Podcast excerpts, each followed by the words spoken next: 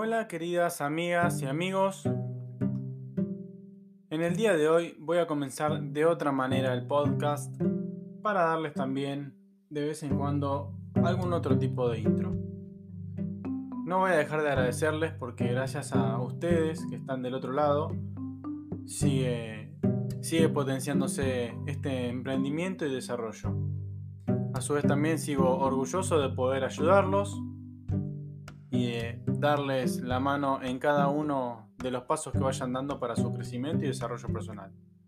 Les agradezco de corazón como siempre y voy a dar comienzo al episodio del día de hoy, el episodio número 36, en el cual les voy a hablar sobre una gran pregunta. ¿Hay que ceder para acceder? Una dificilísima acción. Hablemos de ello.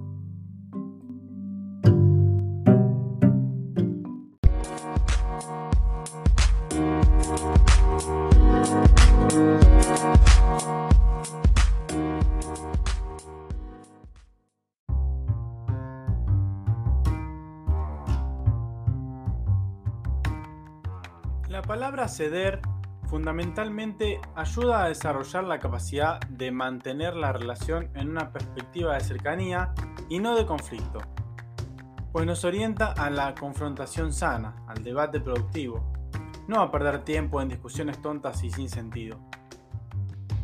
Sabemos también que ceder no siempre es la alternativa más recomendable.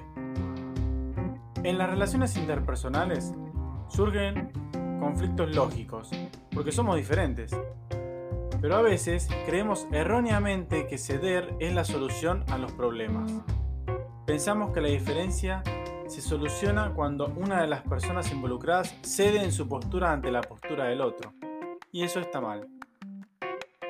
La consecuencia, ciertamente, es no tener conflictos. Estamos convencidos, cediendo, hemos solucionado el problema. ¿Pero realmente es así?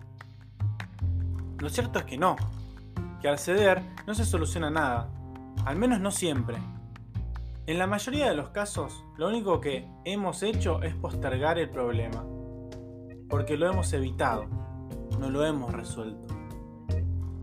Por eso, es importante conocer bien las estrategias de negociación para poder ir encaminando las soluciones hacia un resultado favorable, mutuo o inclinando hacia nuestro favor si es posible la balanza.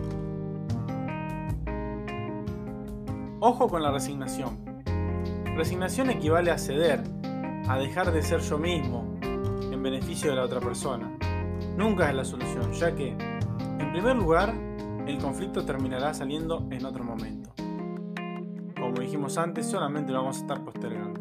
Y en segundo lugar, la persona que se resigna no se siente bien, ni consigo misma, ni con la otra persona. Y eso tampoco es bueno.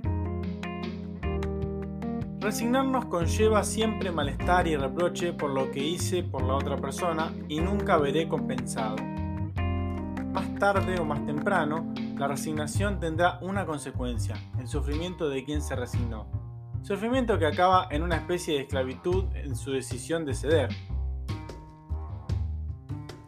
Por distinto, cuando acepto, no pretendo cambiar a la otra persona.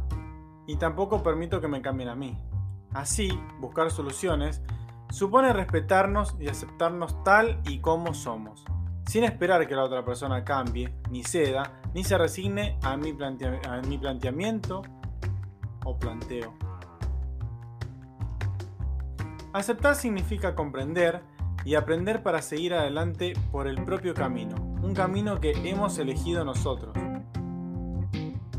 La solución pasa por buscar puntos en común, llegar a acuerdos y consensos, se trata de crear algo nuevo donde ambas personas se sientan ellas mismas, respetadas, contentas por el resultado obtenido, contenidas también en sí.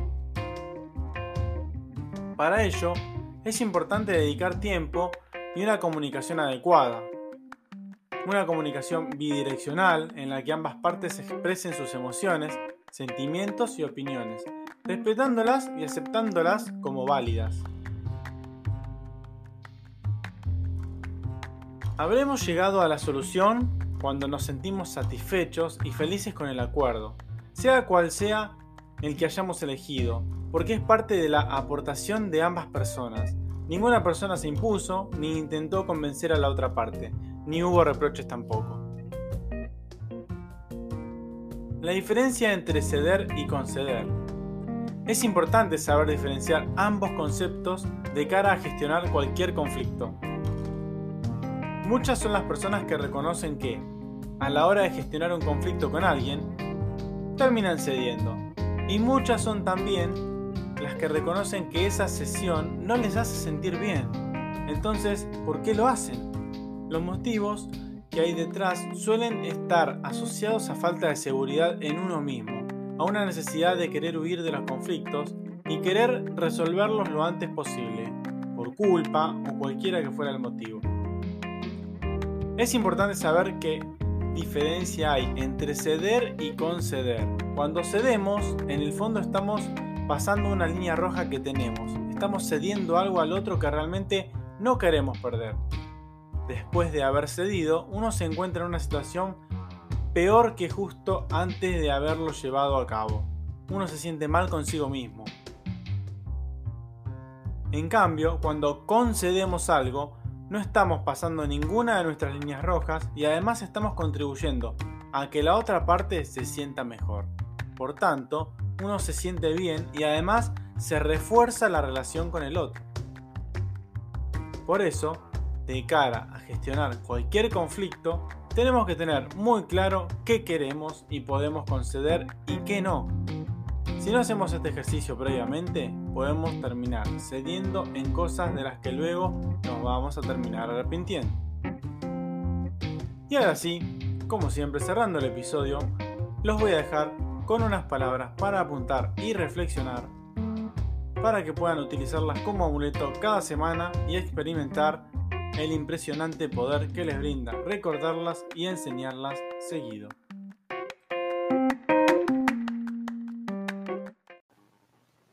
Hola amigas y amigos emprendedores de todo el mundo.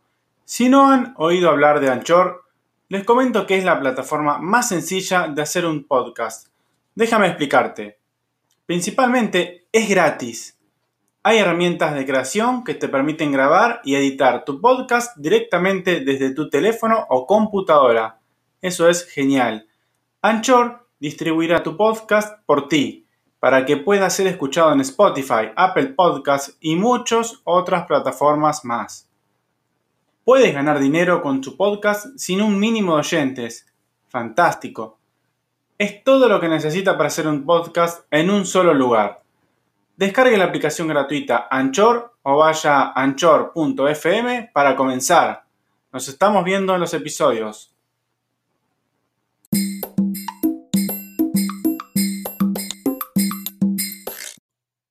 Ignora cuando te critiquen, escucha cuando te aconsejen y aléjate cuando no te valoren.